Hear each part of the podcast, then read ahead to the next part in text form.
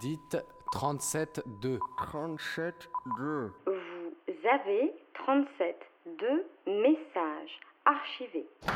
Un truc dont je me souviens, c'est que euh, un jour, un mec avec qui j'avais j'avais couché m'avait fait non, mais euh, Rosion, euh, moi, euh, je te trouvais vachement plus sexy avant quand tu couchais pas avec tout, avec euh, avec plein de gens et et maintenant les filles les filles fait, je trouve ça pas très pas très sexy les filles faciles. Alors moi, je trouvais que c'était un peu abusé parce que finalement déjà le mec il me dit ça avec la quéquette au garde à vous, donc c'était pas du tout crédible et et en plus, moi je préfère vachement être une fille facile qu'une fille relou et coincée. Il hein. y a pas a pas photo donc. Aujourd'hui, un peu de luxure chez 37.2. On tend le micro à gros yeux. Vous n'entendrez pas de tabou, de bienséance et de roses qui montent aux joues, ni les critiques des sociétés pudiques. Par contre, vous entendrez une ode aux joies de la chair et aux beautés brutes du corps. Elle est terriblement carnivore, mais exclusivement en ce qui concerne les hommes, et elle propose un petit partage d'expérience. Alors, je m'appelle Grosian, je suis en master d'astrophysique à l'université de Versailles. Hmm, Je suis féministe et je suis végétarienne, mais je suis pas homosexuelle parce que sinon ce serait un combo vraiment beaucoup trop parfait. Euh, J'aime beaucoup parler de sexe, écouter les histoires de sexe des autres, euh, raconter mes propres histoires de fesses et euh, raconter les histoires de fesses des autres en rajoutant plein de détails qui n'y étaient pas forcément pour que l'histoire soit plus intéressante et beaucoup plus marrante. Et physiquement, je suis quelqu'un de tout à fait valable. Et sous la pression de mon cercle d'amis, et plus particulièrement de ma colocataire et de mon copain, euh, j'abandonne peu à peu la frange euh, avec une pointe de nostalgie, mais euh, en même temps, j'ai le regard qui est toujours tourné vers l'avenir et qui est beaucoup plus dégagé depuis, je dois le reconnaître.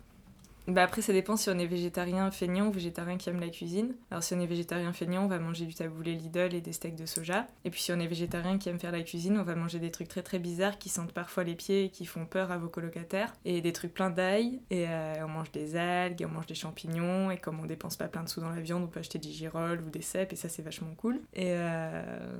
bah non, mais j'aime beaucoup la bouffe. Et puis, vu que bon, bah, je viens d'une. Je pense qu'il y a comme euh, toute une histoire familiale. À propos de la bouffe, puisque je descends d'une famille d'immigrés espagnols qui sont venus en France parce qu'ils avaient faim. Donc euh, en fait, maintenant qu'ils sont là, il faut, il faut manger quoi. C'était pas- c'est pas question de laisser euh, la moindre miette. Et euh, j'ai été assez influencée par, par ce, ce tropisme immigré en fait. Alors non, effectivement, il n'y a pas que la nourriture que j'aime dans la vie, il y a aussi les plaisirs terrestres. Alors j'aime être sur la terre, avec les deux pieds dans la terre. et, et accessoirement, j'aime bien la gaudriole. Donc, euh, et ouais, c'est, très bizarre de dire ça d'ailleurs, mais euh, bah ouais, j'ai toujours, euh, j'ai toujours bien aimé le sexe et j'ai toujours bien aimé en parler. Et enfin, mais quoique maintenant, des fois, j'ai, des espèces de petites réserves étranges sur certains sujets, mais je sais pas pourquoi. Et du coup, j'aime bien les garçons, j'aime bien voir des garçons tout nus. Je sais pas, j'aime bien draguer les mecs et puis, puis j'aime bien essayer de draguer des filles, même si bon, ça ne marche pas trop finalement maintenant. hein, c'est- c'est une catastrophe. Eh bien, on attire une condamnation quand même sur notre société. La colère de Dieu va s'abattre euh, sur la France. Bah, parce que c'est cool. Et ça, c'est de la réponse. Bah, euh, ce qui est cool dans le sexe, c'est que finalement, il n'y a pas besoin de beaucoup de matériel pour le faire. Donc, euh, c'est pas comme aller à la piscine, il faut un maillot de bain, un bonnet, il faut sécher les cheveux. Enfin, il faut se laver après, mais en même temps, on n'est vraiment pas obligé non plus. Euh, Euh, c'est ouais, c'est du, c'est du fun à bas prix parce que finalement pour une ou deux bières, on a une soirée qui est, qui est bien remplie et euh, c'est pas mal, puis ça crée du lien social, il faut pas l'oublier, ça permet de voir du pays parfois parce que quand on est à une soirée euh, quelque part et qu'on se réveille euh, à l'autre bout de, de Paris, et ben euh, finalement on se souvient pas des arrêts de métro et on fait oh comme c'est joli et croquignolé ici. ça arrive et puis après ça fait ça permet aussi de créer toute une mythologie autour de son personnage au sens où si jamais euh, vous avez couché à trois soirées avec trois mecs différents euh, il y a de très fortes chances pour qu'en un mois euh, vous soyez devenue la fille aux euh, 150 conquêtes qui a des préservatifs usagés affichés partout dans sa chambre avec un prénom en dessous puisque si vous pratiquez le sexe en milieu fermé, comme par exemple un institut d'études politiques, les choses se savent très très vite. Et euh, comme euh, les histoires, euh, c'est toujours meilleur quand on rajoute du sel, du poivre, éventuellement du citron dedans, et ben ça grossit très très vite. Donc ça c'est rigolo. À la force du poignet, je me suis fait une réputation à la force du poignet. Bah alors en termes de, de panel, j'ai pas du tout un panel représentatif de la population française puisque j'ai beaucoup tapé dans mon milieu social, à savoir des gens qui font des études supérieures, de préférence en sciences humaines et sociales, avec quand même quelques ingénieurs qui, il faut reconnaître, sont euh, des proies plutôt simples étant donné leur, le manque flagrant de filles dans les écoles d'ingénieurs. Donc euh, les filles, n'hésitez pas à faire des écoles d'ingénieurs, c'est vraiment très très bien pour plein de choses. Déjà, vous allez gagner plein de sous et ensuite, euh, vous pouvez avoir une vie sexuelle extrêmement débridée avec des gros geeks. Mais passons donc à ça. Après, j'ai pas fait beaucoup de nationalités et bon, je peux pas dire que j'ai des regrets par rapport à ça. Hein, après, moi, c'est plutôt euh, nos régions du talent, en fait. Ça, devrait... C'est plutôt ça, mon... Euh, alors j'ai fait du breton. Alors c'est très bien le breton, mais le problème c'est qu'il faut pas le sortir au soleil parce que, parce que du coup ils prennent feu et, euh, et ils s'évaporent et c'est terrible. Et j'ai eu de, de, de rudes gaillards du nord comme de bons garçons du sud à l'accent chantant. Enfin, des Bourguignons, des Savoyards, euh, des Alsaciens, des choses. Euh. Je pense qu'après, il y a des mecs qui sont déçus en fait, parce que si tu couches avec plein de mecs et qu'après euh, tu couches avec eux, ils sont un peu pris entre deux, deux pensées contraires. Il y a la première, c'est putain, mais alors si elle a couché avec plein de mecs et et, pourquoi pas avec moi Ça veut dire que qu'est-ce que j'ai de moins qu'eux, machin, euh, il y a quoi J'ai une oreille au milieu du visage, euh, c'est pas possible, c'est très bizarre. Euh, donc finalement, coucher avec moi est devenu une sorte de norme dans un petit milieu, c'est ce qui est très étrange. Et en même temps, il y a le côté aussi, enfin voilà, je fais peut-être pas se sentir les garçons très très uniques. Donc ça flatte un peu moins l'ego. déjà, j'ai appris que je me prenais pas souvent des râteaux, voire même jamais avec des mecs qui n'ont jamais couché avec moi. Donc euh, c'est plutôt cool.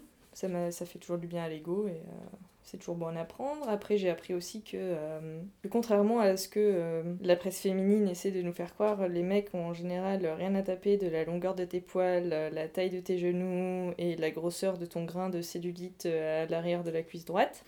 Ce qui est aussi une bonne nouvelle. Non, mais après, allons, alors un autre truc c'est qui m'est pas mal arrivé, c'est les pannes. Et effectivement, quand les mecs, il y a une peine, en fait, euh, en, fait, moi je savais pas, mais c'est le monde s'écroule. Et c'est la fin du monde. Et donc, et donc effectivement, on se retrouve avec un, rude gaillard de 1m90, euh, tout blanc, euh, en train de dire oui, mais en fait, ça va pas du tout. Et puis, ça fait deux mois que je suis plus avec ma copine. Et puis voilà, alors la première fois, j'étais là. je... Les services psychologiques ne vont pas tarder à arriver, je sais pas. Et puis les autres fois, en fait, euh, j'ai pris ça avec euh, beaucoup plus de philosophie et j'étais là, écoute mon coco, c'est pas grave, viens, on va faire un Monopoly, on va manger de la quiche, euh, on va... Enfin, on va, on va changer. Parce que personnellement, le sexe c'est un détail, l'essentiel c'est de passer une bonne soirée et finalement, souvent le garçon se déstresse et la soirée repart au bout d'un certain temps. Ah oui, j'ai appris qu'il faut toujours avoir des capotes XXL sur soi. Parce qu'en fait, il n'y en a jamais dans les distributeurs. Et que ben souvent, il y a pas mal de mecs euh, qui disent Ah, mais non, mais je peux pas baiser avec des préservatifs, après mon kiki devient tout mou. Et en fait, euh, c'est parce que c'est trop petit. Et euh, Damned Heureusement que Grosion était là pour, euh, pour, vous, pour vous redresser tout ça. Et ouais, je pense que, mais je pense que ça, c'est un truc que j'ai dû. Je suis sûre qu'il y a quand même des mecs qui doivent me remercier pour ça. Hein, les gars Entre nous.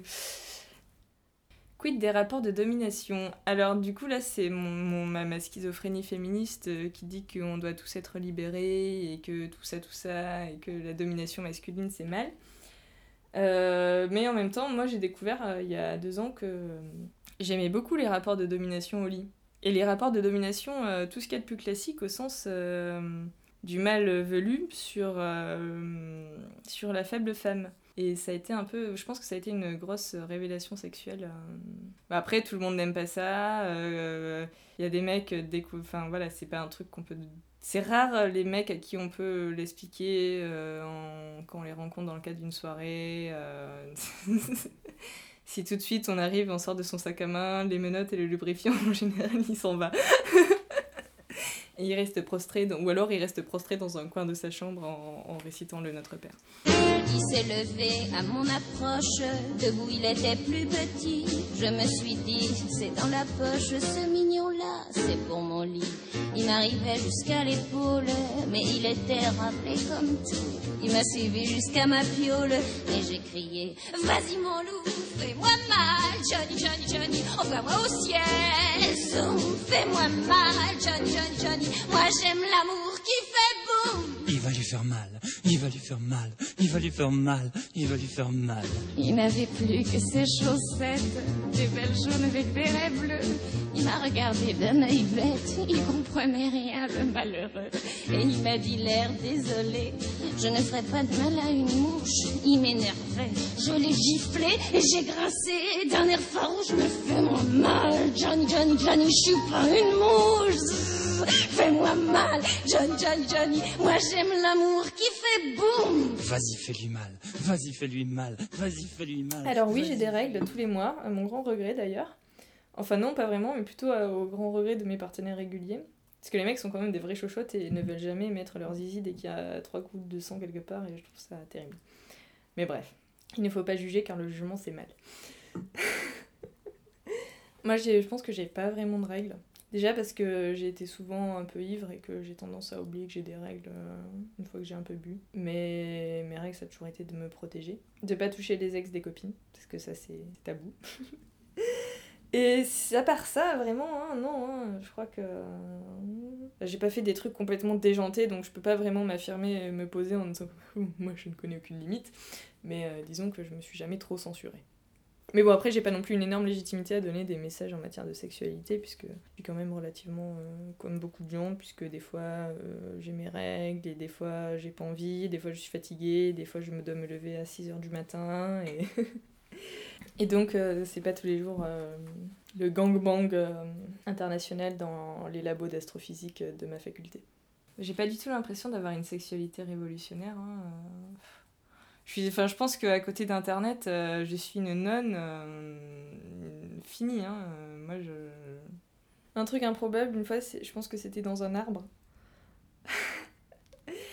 Alors, moi, on était, j'étais en terminale, donc j'ai une excuse parce que j'étais non, en fait, c'est pas du tout une excuse d'être en terminale pour baiser dans un arbre. Mais c'est parce que hum, mon copain de l'époque était très inventif, et en fait, c'est toujours mon copain, mais bref, ça c'est un, un autre sujet, mais il est toujours inventif. Mais bon, plus autant qu'avant, et puis euh, on a beaucoup moins d'arbres à notre disposition en région parisienne, donc forcément on s'est un peu calmé. Mais effectivement, c'était dans un cerisier avec un matelas, parce que la, les, finalement, euh, les l'écorce, ça gratte, euh, ça pique, et. euh, du coup, c'est un peu la seule fois de ma vie où je me suis retrouvée avec une cerise ailleurs que dans la bouche. Eh, salut maman Et euh, voilà, je pense que c'était quelque chose d'assez improbable. Oui, mon copain est très ouvert d'esprit, parfois même trop, j'ai du mal à le suivre à certains moments. Mais, euh, mais oui, puisque il est... euh, C'est c'est ce qu'on appelle en fait quelqu'un de complètement bisexuel, alors ça donne des, des, des moments de conjugaux assez sympathiques puisque euh, on va regarder des vidéos où on a trouvé un mec euh, beau et puis on va être comme euh, si on avait euh, 12 ans et qu'on regardait un, un poster de Josh Hartnett quoi. Ah il est trop beau! Et après quand je me rends compte qu'il dit la même chose que moi je le regarde en faisant des gros yeux en disant mais enfin. Et donc ça c'est des côtés rigolos. Et puis il a eu beaucoup d'aventures avec, avec des garçons. Alors lui, c'est le contraire de moi, c'est-à-dire qu'autant moi c'était nos régions du talent, autant lui c'était euh, un peu la mondialisation, les pays en voie de développement. euh, c'était... plus ça sa spécialité, quoi. C'est chacun, chacun son truc. Il a, il a une belle expérience en matière de relations euh, homosexuelles. C'est marrant parce que du coup, je peux le traiter de, de gros PD quand il m'énerve et c'est vrai. et ça, c'est vachement rare. Les filles qui euh, les filles qui veulent pas mettre des mini-jupes parce qu'elles trouvent que ça fait salope, ça m'exaspère beaucoup. Euh, les filles qui viennent te donner des, des conseils en faisant semblant de te donner des conseils, mais en fait c'est juste pour te faire euh, la remarque que quelque chose chez toi les dérange. C'est typiquement la fille qui vient de voir Ah, mais t'as pas froid en mini-jupe Oulala, moi je pourrais pas mettre une mini-jupe maintenant. Et Ah, mais ça d'ailleurs, à ce propos, théorie, grande théorie, c'est qu'il y a deux types de, de filles. Il y a euh, les filles qui sont. euh, les filles qui euh, disent Mais t'as pas froid avec ta mini-jupe et les filles qui disent Mais t'as pas chaud avec des collants. Donc c'est deux. Deux grandes écoles de pensée qui s'opposent, c'est-à-dire les premières sont celles qui mettent des mini-jupes en hiver, les secondes sont celles qui mettent des collants sur leurs jupes en été. Et je pense qu'un jour il y aura une grande guerre entre ces deux types de filles et le conflit sera particulièrement sanglant. Et de l'issue de, de cette bataille dépendra peut-être l'avenir de l'humanité. J'essaie d'halluciner, le- c'est bon, d'halluciner le sens. C'était Grosjean dans 37.2, un sujet monté par Fanny. Pour nous réécouter, ce sera radiocampusparis.org ou les bien connus réseaux sociaux.